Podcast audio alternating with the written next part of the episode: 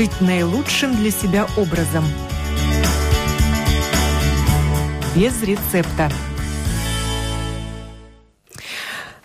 Доброе утро, уважаемые радиослушатели. Я приветствую в студии Дмитрия Гаврилькова, специалиста по прикладной кинезиологии. Он сам из Беларуси, но сейчас живет в Лепое, откуда и приехал к нам в это раннее снежное утро. Сами знаете, кто добирался до работы, какие пробки сейчас в Риге. Во сколько же вы встали, Дмитрий? Здравствуйте, уважаемые радиослушатели. Я сегодня проснулся в 5.50 вот так вот точно я проснулся. Вот, э, Чтобы и, приехать к нам на прямой да, эфир, за что вам огромное спасибо. Говорим мы сегодня о кинезиологии как методе диагностики и лечения Опорно-двигательного аппарата? Не только опорно-двигательного аппарата. При помощи этого метода можно и полечить э, внутренние органы, вот, отрегулировать натяжение связок тех органов, э, потому что когда это натяжение находится не сбалансировано, то возникают патологии, и орган начинает работать не очень правильно. Ну, а также отрегулировать э, костно-мышечную систему, чтобы привести ее в баланс. Когда она в балансе, тогда работает она правильно. Но, насколько мне известно, тем же самым занимаются мануальные терапевты и остеопаты. Да, они этим занимаются, но в их арсенале нет мышечного тестирования, то, что есть в прикладной кинезиологии. То есть наш метод, он э, является более объективным. Э, то есть эм, там есть, э, мы можем взять индикаторную мышцу, а можем взять ассоциированную. Что такое ассоциированная мышца? Это мышца, которая ассоциирована с каким-то органом. То есть каждая мышца, она отражает функцию органа. Например, прямая мышца бедра отражает функцию тонкого кишечника, большая грудная, э, в зависимости от того, какая порция, она отражает либо функцию печени, либо функцию желудка. И так по слабости этой одной из этих мышц мы можем понять, что орган находится в дисфункции, ну и уже выстраивать какую-то логику, чтобы его полечить. И эту диагностику вы проводите руками? Да, без она, оборудования. Да, она проводится руками, э, довольно-таки точная. Э, человек, пациент сам на себе это очень хорошо ощущает. Э, потому что когда мышца не рабочая, ну, то есть она выдает меньше силы, чем положено в норме, тогда возникает дисфункции в суставах. И часто бывает, развивается какой-нибудь артроз не по причине того, что там проблемы с хрящом, да, а по причине неправильно работающих мышц, так как э, вращение этого сустава, движение находится не, происходит не физиологично, и, соответственно, э, нагрузка неправильно распределяется, и, э, что способствует развитию того же артроза. Получается, что остеопаты и мануальные терапевты игнорируют работу мышц? Нет, они не игнорируют, а просто в их арсенале нету вот этого мышечного тестирования. Они, э, остеопаты, ориентируются на свои ощущения, то есть работа там с костями черепа или еще с какими-то там э, костными структурами или мышечными. А, мы используем как бы такой ну, показательный, э, достоверный метод, как мышечное тестирование. А мануальные терапевты, они тоже, опять же, э, опираются на свои личные ощущения, да, там, то есть смещенный позвонок или там сустав э, смещенный, вот, и тоже не тестируют. Но э, также хочется сказать, что у этих двух методов, остеопатия и э, мануальная терапия, есть недостаток. Э, помимо того, что нету э, проверки да, того, что сделали, как-то так сказать. Э, э, вот смотрите, э, приходите вы, например, к мануальному терапевту. Он находит какую-то патологию и начинает вам вправлять позвонки. Но никто не задумывается, почему этот позвонок стал не на место, да, то есть почему он ротировался или фиксировался. Не всегда это прямая травма. Бывает так, что одна из мышц спазмируется и фиксирует или ротирует этот позвонок в неправильное положение. Пришли вы к мануальному терапевту, вам его вправили, а мышца как была спазмированная с одной стороны, так она и, и осталась, да, а с другой стороны она слабая стала. Ну, вот, например, больной орган, да, стала э, слабая мышца, ассоциированная с ним. Например, у вас страдает кишечник, прямая мышца бедра становится слабой. И пока вы не вылечите кишечник, грубо говоря, нет смысла что-то там вправлять э, в суставах, находящихся ниже, да. То есть надо вылечить мышцу, а потом уже заниматься довправлением, если это надо, суставов, потому что часто этого не надо делать после того, когда мы уже пролечили мышцу, они сами все регулируют и ставят на место эти суставчики. Вы по образованию ортопед-травматолог. Да, я ортопед-травматолог. Я закончил Витебский государственный медицинский университет э, в 2000, по-моему, седьмом году. Потом поступил в клиническую ординатуру Белмапо, э, Белорусской медицинской академии после дипломного образования в Минске. Ее закончил, потом работал травматологом-ортопедом в Могилевской областной больнице. То есть вы занимались вполне себе традиционной в нашем понимании медициной. Да, да, да. И вдруг обратились вот к этому направлению, которое считается спорным. Его относят к методам хиропрактики. Э, ну, хиро – это рука, да, практика – это практика. То есть, э, да, это хиропрактика. Только, э, ну, опять же, он, я не вижу ничего там спорного. Спорный он для тех, кто не понимает логики этого предмета, да, почему это происходит, почему это работает. Потому что, когда люди приходят первый раз на прием, для них это вообще как в цирке, да, вот мышца слабая, вот она сильная, положили какое-нибудь вещество, опять мышца ослабла, положили лекарство, и вот она, хоп, и усилилась пока нету понятия, как это работает, что такое рецептор, что такое мозг. Э, даже врачи, даже я, когда работал травматологом, да, не верил в это. Э, только попробовав на себе, я не смог сначала объяснить, найти этому объяснение. То есть Думаю... вы сами пошли к кинезио... Нет, или как ки- называется ки- такой специалист? Ки- кинезиолог? Кинезиологу я пошел, да. Вот. Э, ничего не смог объяснить. Для меня это было вообще такое э, шокирующее, потому что мою шею вылечили надавливаниями и постукиванием по разным частям тела буквально за 15 минут. Вот. И потом я стал уже в этом разбираться, э, чтобы понять хоть принцип, как это работает. Вот, э, и стал что-то понимать. Но, Но официальная медицина признает кинезиологию, особенно не, прикладную? Некоторые стар, страны признают, да, там а, тоже официально признанная наука в России, на Украине. Э, в Казахстане, там, в некоторых европейских странах, в Америке. То есть вообще эта наука э, зародилась э, в 1964 году, то есть довольно-таки молодая. Вот, наука Джор... о движении. Да, да. Джордж Гудхарт был ее родоначальником. Абсолютно она случайно зародилась, тоже он там начал использовать какие-то мышечные тесты и потом начал находить какие-то взаимосвязи. Почему в одном случае мышца сильная, слабая, да, приложив там руку или что-то, она усиливалась. Ну, а, так, что еще вам такое ну, рассказать ну, общее? Вот 60-е годы, сейчас на дворе у нас уже 2019 ну, да, год, да, сколько времени прошло, почему не признают на официальном уровне кинезиологию? Ну, я же говорю, признают, да, но не так быстро. Для медицины, И не в каждой стране. Для медицины это не очень э, Большой период, небольшой долгий? период, совсем маленький. Потому что, ну, чтобы понимание было, да, какого-нибудь э, сертифицирования, лицензирования, там, исследования одного медицинского препарата может занимать от 20 лет и больше. То есть нужна То, такая доказательная база? Да, да, да. Вот. Э, в России уже признан, там даже официально открыт университет, институт или университет имени Хосе Паламара, Мара, да, вот он работает с рецепторами, вот тоже э, пользуюсь его э, техниками, методиками. Э, то есть там есть Академия прикладной кинезиологии имени Васильевой профессора.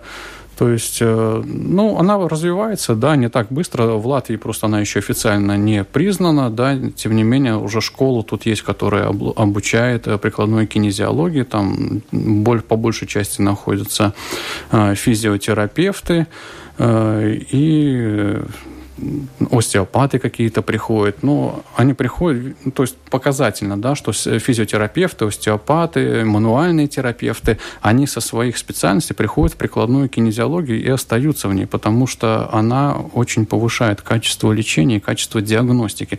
Если бы это было не так, они бы не приходили бы или сходили бы на одно занятие, и на этом бы все заканчивалось. Ну вот из этих трех специалистов, судя по тому, чьи услуги оплачивает страховая компания, у нас признан только мануальный терапевт терапевт.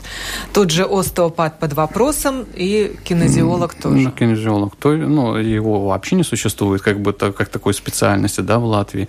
Поэтому, естественно, никто ничего оплачивать не будет. Единственное, они там работают под э, сертификатами физиотерапевтов, э, мануальных терапевтов. Да, тогда там... Но при этом та же страховая компания предупреждает, что физиотерапевт не врач. И без направления ну, я... врача к физиотерапевту его услуги тоже в не оплачиваются Беларуси это, это, это, это врач, это высшее медицинское образование. Да? Я не знаю, как в Латвии, вот, но в Беларуси это точно врач.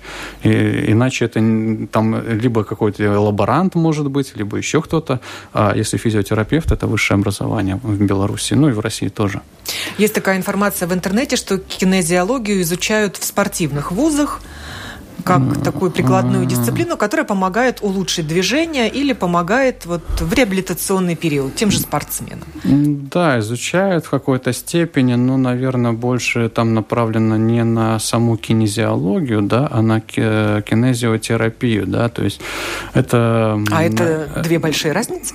Кинезиология – это такая как наука, я даже не знаю, такой э, точного определения ее нету, да, Э, кто-то говорит, что это такое определение, кто-то говорит, что это другое, да, я включаю в нее э, и остеопатию я использую, да, и там ну, ту же акупунктуру, иглорефлексотерапию можно использовать, и кинезиотейпирование, вот, и получается мы и с органами работаем, и с мозгом, ну, отчасти работаем с эмоциями, со структурой, э, с биохимическими показателями мы их корректируем, вот, то есть я включаю очень много в это понятие. А кинезиотерапия терапия – это только как, ну, для меня отдельная частичка, да, то есть это лечение движением, да, то есть я вылечил человека, восстановил его мышцы, чтобы они правильно работали, и потом можно заниматься уже терапией, да, то есть э, физической культурой, скажем так, э, определенные движения, которые будут направлены на, на э, усиление какой-то определенной мышцы, которая там длительное время, например, не работала или была в дисфункции. И вот на этом этапе человек помогает себе сам, выполняя упражнения. Да, но э, надо, чтобы э, слушатели понимали, что э, должна быть тоже последовательность. Да? Надо сначала пройти кинезиолога, да, а потом уже идти к кинезиотерапевту. Потому что мышца, в ней содержится множество рецепторов, да, и она может быть, иметь недостаточную силу по причине дисфункции этих рецепторов. Если вы пойдете к кинезиотерапевту сразу, ну, кому кому-то поможет отчасти, но дисфункция, как показывает практика, полностью не уйдет. Может там уменьшиться частично боль. То есть сила мышцы не восстановится просто получите какую-то патологию, отсроченную во времени. Вот. Когда пролечите вот эти рецепторы, восстановите мышцу, чтобы она правильно работала, потом, да, надо идти к кинезиотерапевту и продолжать уже лечение, восстанавливать э, ту мышцу, которая не работала, мышечный баланс. Кинезиологи ищут причину болезни, да, это как бы вообще и основа. Причины бывают самые разные, причем очень удивительные порой. И, казалось бы, не связанные с последствием. Да, это абсолютно верно. Нам, людям непосвященным, Абс- необразованным. Абсолютно верно. Вот, э, я иногда провожу такие лекции, да, э, ну, если приглашают кого-то, люди собираются, э, не обучающие, да, а просто показывающие, что такое прикладная кинезиология, как это работает. И вот на, буквально на последней лекции была девушка, которая жаловалась на гастриты, боли в животе. Вот, протестировали ее ассоциированные мышцы с этим органом, органам, да, они показали слабость, то есть что орган находится в дисфункции. Но в конечном итоге все закончилось тем, что э, Нашли первопричину ее заболевания – это дисфункция зубочелюстной системы. Э, пролечили ей мышцы челюсти э, и восстановили, восстановились ассоциированные мышцы с желудком. То есть э, у нее происходило сдавливание блуждающего нерва э, при выходе из черепа, ну и, соответственно, соответственно нарушалась иннервация э, органов, которые, ну, которые иннервируют этот блуждающий нерв. Когда полечили ее кости черепа, мышцы, да, у нее все восстановилось. В вашей практике бывали случаи, когда неправильно установленные протезы у людей вызывали боли совершенно в других э, органах и частях тела. Да, надо очень внимательно относиться Зубные протезы. Да, да, да, к своим зубам. Вот, э, потому что каждый зуб, он имеет ассоциацию с каким-то органом, с какой-то мышцей. Ну, к примеру, э, клык, да, он имеет Э, он отвечает за ориентацию тела в пространстве. И если он будет ротирован, да, простой человек, наверное, вряд ли заметит, да, ну, ну специалист, который постоянно смотрит Это на... сместился? Что такое в, ротирован? В, повернулся по оси, чуть-чуть развернулся, да, то и тело он ну, чуть-чуть скрутит. Ну и, соответственно, с прогрессированием это все будет прогрессировать такой... А поможет в этом капа? Да, или то, да, что да. Или, э, то есть можно поставить брекеты, но Брекет, опять же, да. э, сейчас э, я несколько раз встретился с тем, что уже э, стоматологи становятся более продвинутые, да, но вот еще не нашел, с кем можно было бы сотрудничать, кому отправлять пациентов, чтобы ну, было у нас взаимопонимание, э, чтобы брекеты ставить правильно, не делать избыточного натяжения и повернуть те зубки, сопоставить так, как надо, чтобы пациенту было, для пациента это было во благо. А бывает так, что поставят брекеты, сильно затянут пластину и э, исчезает подвижность э, между швами верхней челюсти, ну и формируются всякие патологии. Бывает, часто люди приходят, вот поставили брекеты и началось головные боли, там руку зажимать, еще что-то. Э, то есть надо к этому очень внимательно относиться.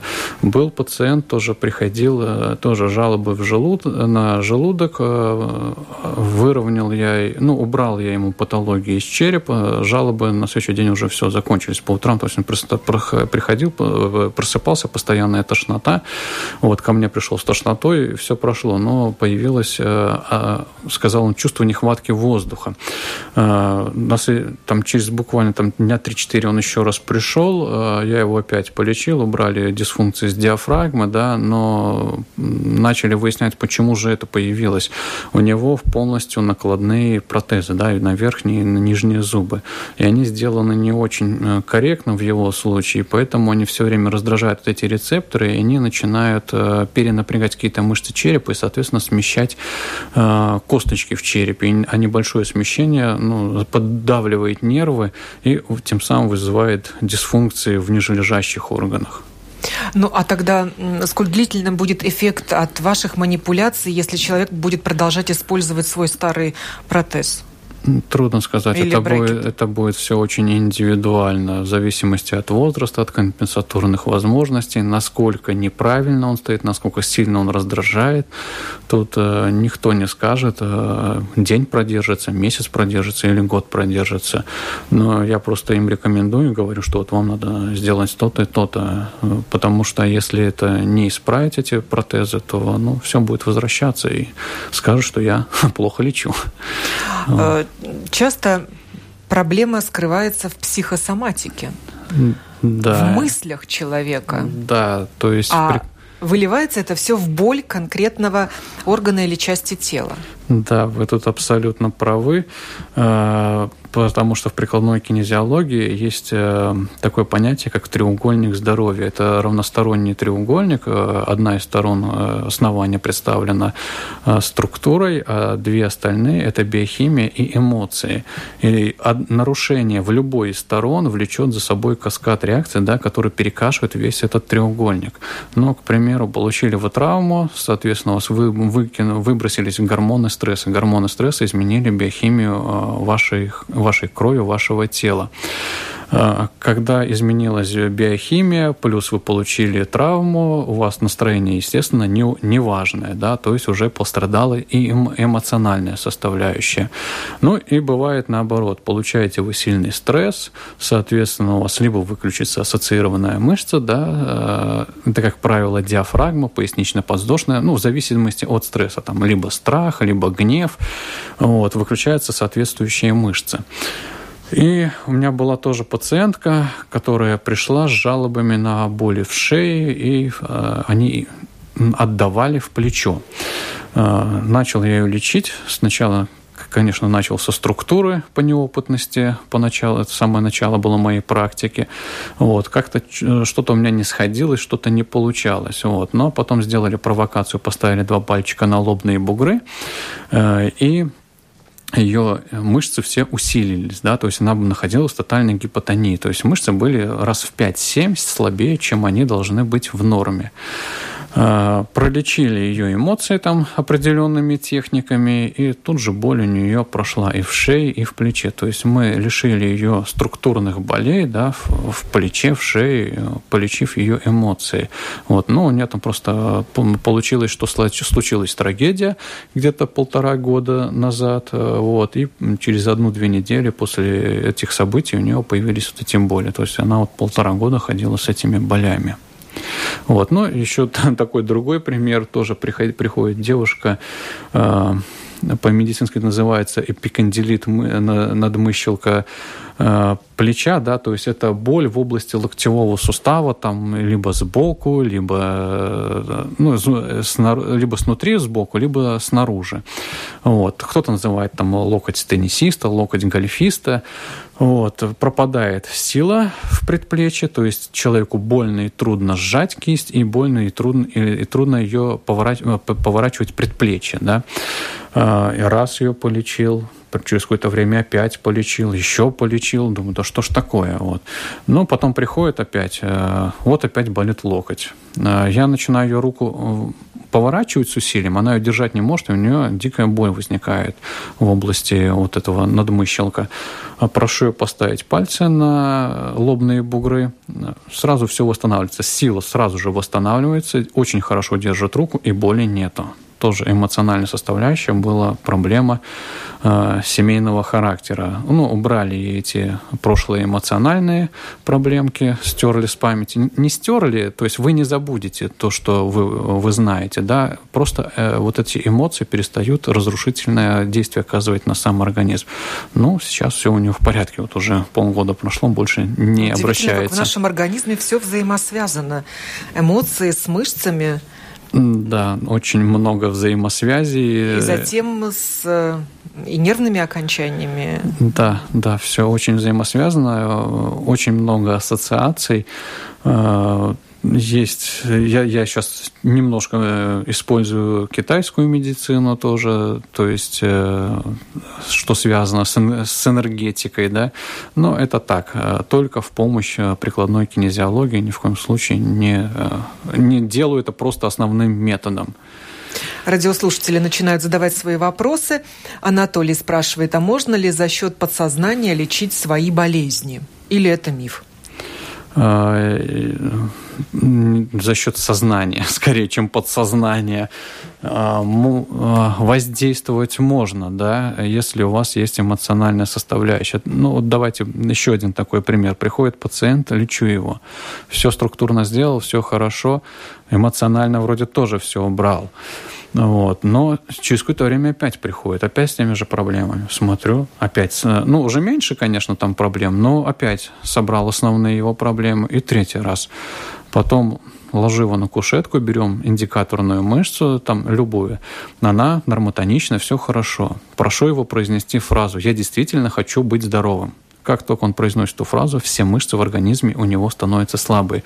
То есть э, это, наверное, уже, да, и в сознании, и в подсознании человек э, показывает, что он хочет быть э, здоровым, но на самом деле он не хочет быть здоровым. И такого человека вылечить невозможно, да, пока не убрать вот этот вот блок. То есть, возможно, он когда-то в школе ему выгоднее было организму поболеть, он всячески настраивал, он всячески вот об этом думал, да, чтобы не пойти в школу, и вот это вот зафиксировалось в его мозгу. А может быть, сейчас и на работу не хочет ходить?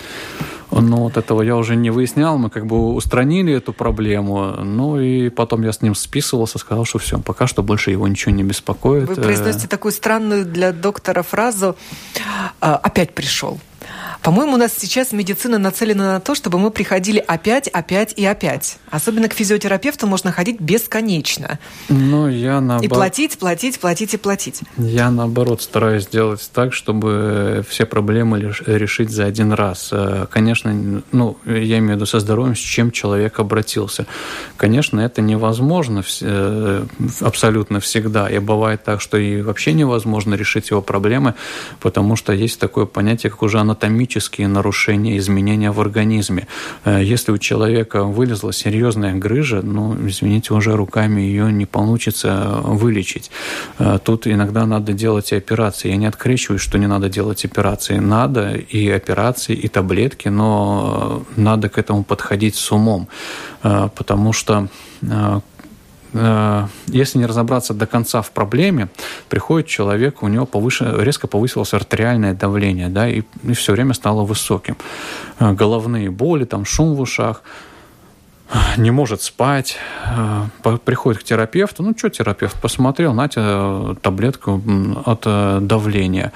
А мы думаем чуть-чуть по-другому. Почему мозг поднимает давление? Значит, ему не хватает кислорода или какому-то органу и питательных веществ. То есть это защитная компенсаторная реакция.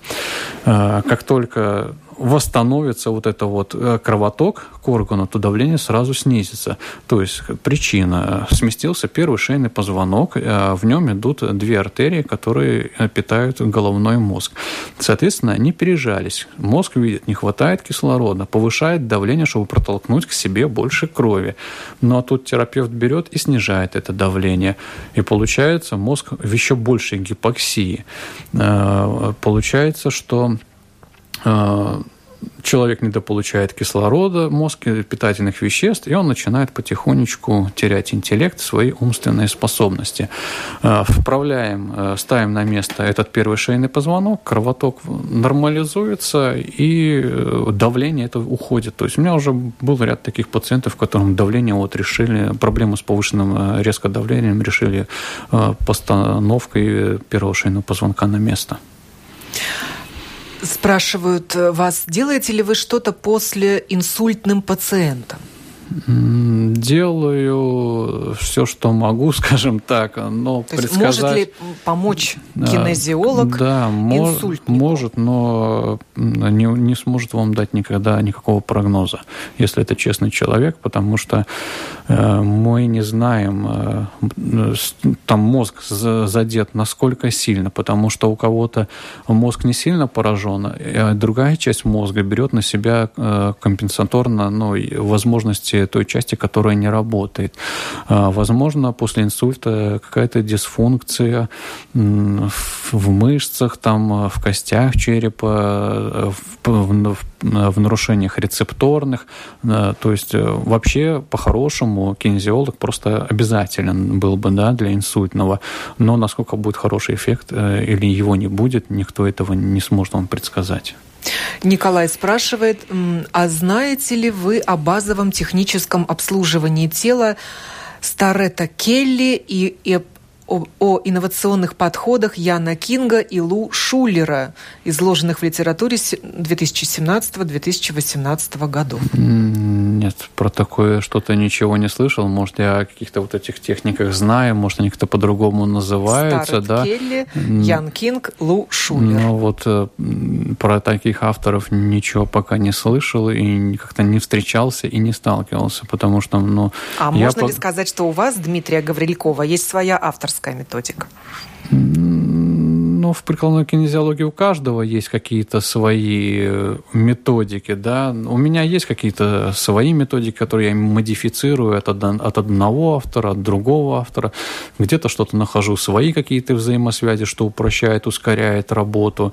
А, ну, так вот я нашел, например, как э, быстро и почти, ну, наверное, 98-99% случаев восстановить э, слабость прямых живота. То есть постукивание в двух точках на э, костях черепа, это сагитальный шов и межбровное пространство. И потом делаем э, глубокий сухожильный рефлекс, то есть как, как неврологи постукиваем по сухожилию, и все, и мышца восстанавливается. Конечно, не всегда, потому что бывает другая чуть патология, надо перепроверять это все. Вот. Но, я говорю, 98-99% случаев срабатывает.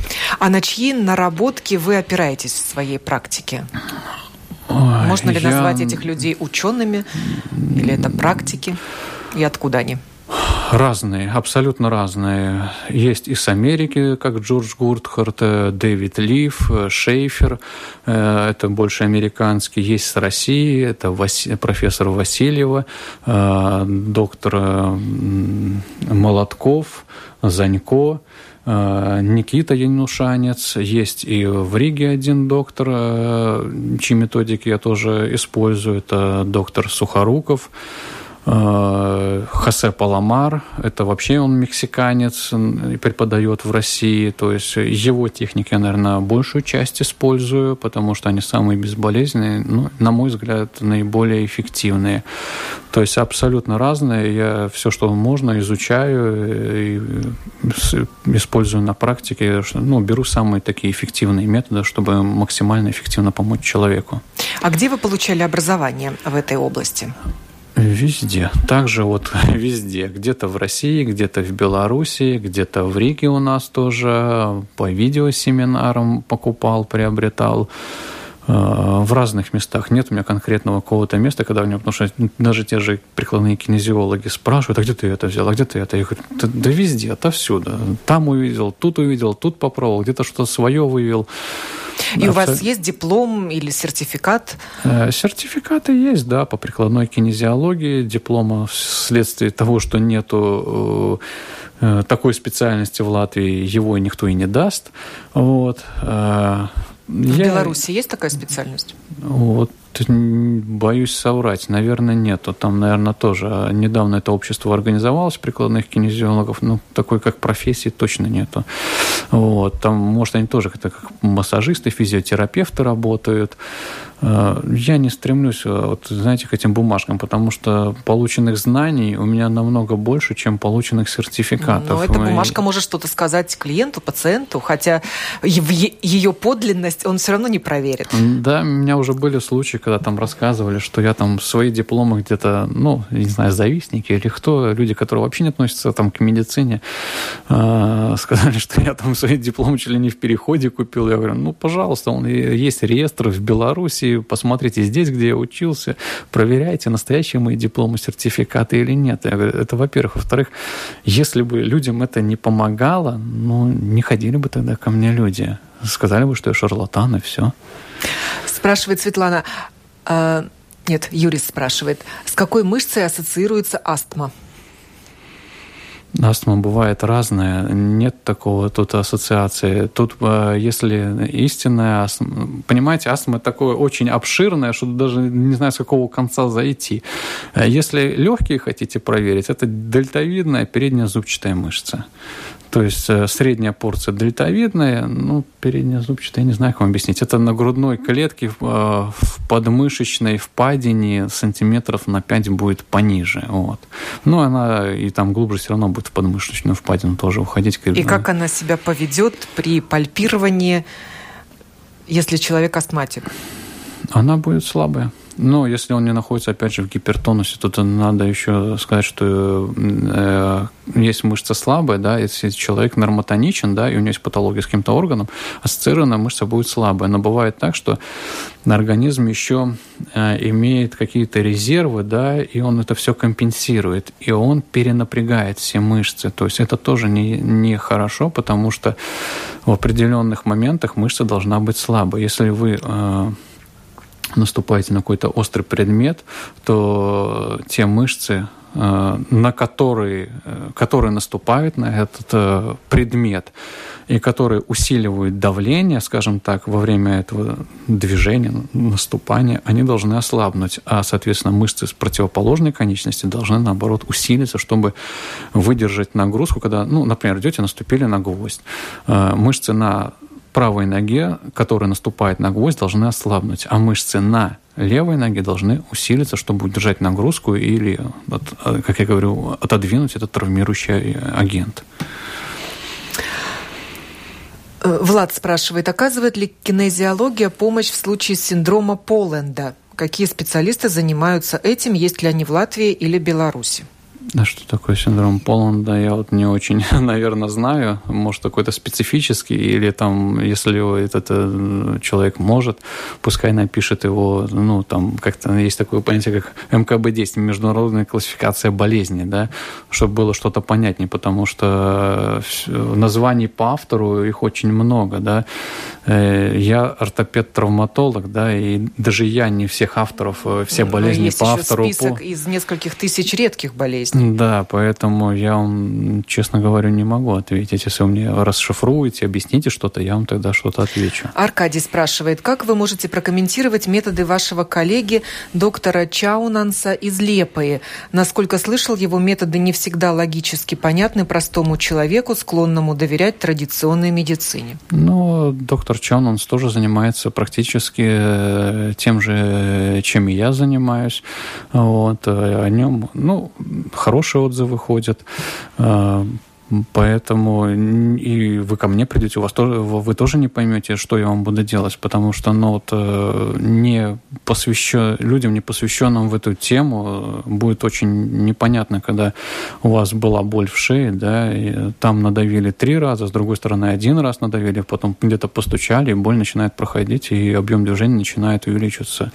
Э, эта логика будет поддаваться тогда, когда вы будете знать э, принцип работы, пока вы не знаете, знаете этого принципа работы, у вас ну, будет это все алогично, как это было для меня. Сергей написал одно слово – сколиоз. Сколиоз, хорошо, что я сколиоз. Причины сколиоза могут быть разные. А какая из них надо тоже найти причину и лечить именно первопричину заболевания, потому что очень часто сколиоз бывает э, причиной какого-нибудь инфекционного заболевания, интоксикации, той же интоксикации от прививок, и вы не вылечите его структурно никогда, то есть, ну, как работая с мышцами, то есть вы можете что-то скомпенсировать, чуть-чуть улучшите, чуть-чуть замедлите, но вы его не вылечите, если э, причина этого сколиоза э, – это какая-нибудь интоксикация, да, то есть сделали вам прививку, у вас есть поствакцинальные какие-то какие-то осложнения, или поставили вам э, вот это вот э, темную амальгамную пломбу, неправильно технологию не соблюли, э, хроническая интоксикация, ничего не вылечите. Есть какой-то вирус, который разрушает, выключает мышцы, не вылечите. У меня был... Э, то есть надо решить вот эту проблему с вирусом, с интоксикацией там, или там, с какими-то примитивными рефлексами, и тогда этот сколиоз можно потом долечивать уже структурно и восстанавливать. Опять же, его можно восстановить до тех пор, пока не изменены позвонки. Когда позвонки уже где-то просели, коленовидно деформировались, но вы уже только там либо остановите, либо предотвратите дальнейшее развитие. У меня была как коллега, да, в Белоруссии тоже писала, там не может вылечить сколиоз, э, э, но она еще начинающий кинезиолог э, пыталась его все время структурно да, работать с мышцами, говорит, его восстановит одна-две недели, и все опять рушится. Одна-две недели, и опять все рушится. Потому что я ей объяснил, по поищи причину в инфекциях, да, еще где-то. А, это не причина в том, что у него мышцы плохо работают. Они плохо работают по какой-то причине. А как может кинезиолог найти источник инфекции без анализов? Для этого есть такие вещества, ну, у нас понятие как назоды, да, это вещество, в которое имеет э, информацию, да, как магнитная пленка. То есть э, вы берете магнитную пленку, там создается магнитное поле, и на нее записывается информация. Также и в кинези, прикладной кинезиологии создаются назон. Берется либо графитовый стержень, либо там на воду там очищенную записывается, либо там на э, очищенный сахар. Э, создается электромагнитное поле. Например, берем мы бактерию. Каждое, каждое вещество и та же бактерия имеет свою частоту колебания. Э, всем рассказываю принцип микроволновки, как она работает. Создается электромагнитное поле э, там, с какой-то частотой колебания, которая соответствует частоте колебания молекул воды когда молекулы воды начинают колебаться, между ними возникает трение и происходит разогревание в микроволновке, потому что там разогревается только лишь вода, только лишь жидкость. Если вы положите то, что не содержится жидкой, э, не содержит жидкость в микроволновку, естественно, ничего не нагреется. Ну так вот, э, вот эти вот э, колебания каждого вещества записывается, например, там какая-нибудь пневмокок, да, бактерия, которая в легких живет, она имеет свою частоту колебания. А, берем какую-то а, ложим эту бактерию, ну, записанную информацию на человека. Рецептор, э, если эта бактерия существует в организме, и мы еще добавляем, организм воспринимает, что повысилось количество бактерий, и его индикаторная мышца ослабнет. Также мы берем, например, антибиотик против пневмокока, ложим на того же человека, и сигнал, идущий от рецептора, принимает здоровую частоту э, колебания, да, частоту, амплитуду организм видит, ну вот, все, у меня становится лучше. И мышца тут же усиливается. Это напоминает э, диагностику по методу Фоля. Да, это... Когда подбирают гомеопатические да, препараты. Да, это отчасти этот метод Фоля, я так думаю, он и взят. Э, такой же принцип. Э, но не знаю, не хочу говорить на него плохо, еще не столкнулся с тем, чтобы проверить, да, как он стыкуется с прикладной кинезиологией. Один раз с одним доктором я попросил, я говорю, давай проверим, а, как работает этот метод. А доктор тоже хотел ко мне на прием попасть. Метод Фоля э, с прикладной кинезиологией. То есть состыкуется то, что я протестирую, то, что вы протестируете. Она так ха-ха-хи-хи, но сказала, не состыкуется почему-то. Вот, то есть я думаю, там отчасти есть коммерческий. Я не говорю, что он точно не работает. Не могу, пока что нет доказательной базы. Когда будет, я обязательно сообщу. То есть работает он или не работает этот метод Фоли, насколько он точно работает. Но принцип, да, такой. Но вы же а, тоже сторонник гомеопатии. Вы же тоже прописываете пациентам да, я использ... гомеопатические э, я шарики. Да, я использую ее, но, опять же, не как... Ну, иногда, конечно, это идет как основной метод, да, но люди так недоверчиво к ней относятся, потому что не очень понимают, и часто гомеопатия, ну, такими классическими гомеопатами подбирается на основе цвета глаз, волос, там, каких-то внешних проявлений. У нас все подбирается методом мышечного тестирования. Положили какое-то гомеопатическое вещество, мышца не усилилась. Все, мы его не используем, подбираем другое. То есть тут идет метод подбора, а не метод э, такого, как человек примерно выглядит, э, чтобы ему бы подошло. Вот. Э, и опять же, гомеопатия – это не лекарство, это как информационная составляющая. На нее записывается какая-то информация, и когда она попадает в тело, достоверно не доказано, как она работает, да, но мое понимание, что она создает э, вот это вот вибрации, да, которые э, перестраивают э, информационную составляющую в клетках, э, в ДНК. Э, если у вас есть какая-то бактерия, да, но стандартными методами хроническую информ... э, инфекцию вы не видите, да, у вас лейкоциты, разброс лейкоцитов от 5 до 9, да, э, и, и там, и там вроде норма, да, и хроническую инфекцию не видят. А, а в прикладной кинезиологии вы можете найти, подбираем гомеопатию, и она направлена на то, чтобы перестроить нашу иммунную систему таким образом, чтобы она побеждала сама, сама победила эту инфекцию, а не то, что это как лекарство мы кинули, да, это лекарство убило инфекцию. Анатолий спрашивает, возраст 80 лет, можно ли к вам обратиться? Ой, с 80-летними э, работаете? Всякие разные. И 83, и 86, и 87 были. Одна бабушка у меня была, ну, бабушка, не знаю, женщина, была 83 года. Это была у нее серьезная авария, у нее нету части черепа э, после этой аварии, и потом она говорит, вот у меня там в одном движении э, чуть-чуть подтягивает ногу. Я говорю, при каком движении? Покажите, пожалуйста. Она берет свою ногу и почти за голову себе в лежачем положении закидывает. У меня глаза, ну там вообще на лоб полезли. Я говорю, да. Я говорю, у меня уже на половине начнет нога побаливать. Вот. Поэтому абсолютно разные люди есть. Не надо думать, что 80 лет уже надо списывать человека, потому что компенсаторные возможности у всех разные. Один в 50 лет уже, извините, умственные способности его интеллектуальные очень сильно снижаются, а другой еще и в 90 ясно мыслит и работоспособный человек. Тут а, еще генетика тоже привносит и образ жизни свои коррективы. Спасибо большое Дмитрию Гаврилькову, специалисту по прикладной кинезиологии, за то, что приехал к нам из Лепы сегодняшним снежным утром. Э, наши радиослушатели спрашивают, где вас найти. Ну, я посоветую искать ну, в интернете. Да, в интернете наберете информацию. имя, фамилию, и там Дмитрий что-то... Гаврильков. Да. И... В Фейсбуке. В Фейсбуке, в Ютубе. То есть там я уже стал какие-то видео выкладывать такие, чтобы человек мог посмотреть, да, у меня болит желудок. И он мог понять, что часто, чтобы вылечить желудок, не надо пить таблетку, а надо полечить первопричину, как, например, зубочелюстной системы или еще там другая причина может быть. Он мог прийти и излечиться, а не заниматься вечным вот этим глотанием таблеток до конца своей жизни. Говорили мы сегодня о кинезиологии, непризнанной пока отрасли медицины. Да, если будут еще желания, вопросы, звоните, приглашайте, и я с удовольствием приду и отвечу на ваши Что вопросы. Благодаря таким поговорим. энтузиастам, как Дмитрий Гаврильков, соберется научно-доказательная база, что этот метод работает, или нет, решать вам, выбор за вами, дорогие радиослушатели.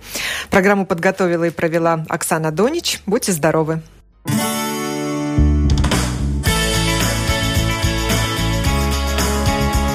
Жить наилучшим для себя образом. Без рецепта.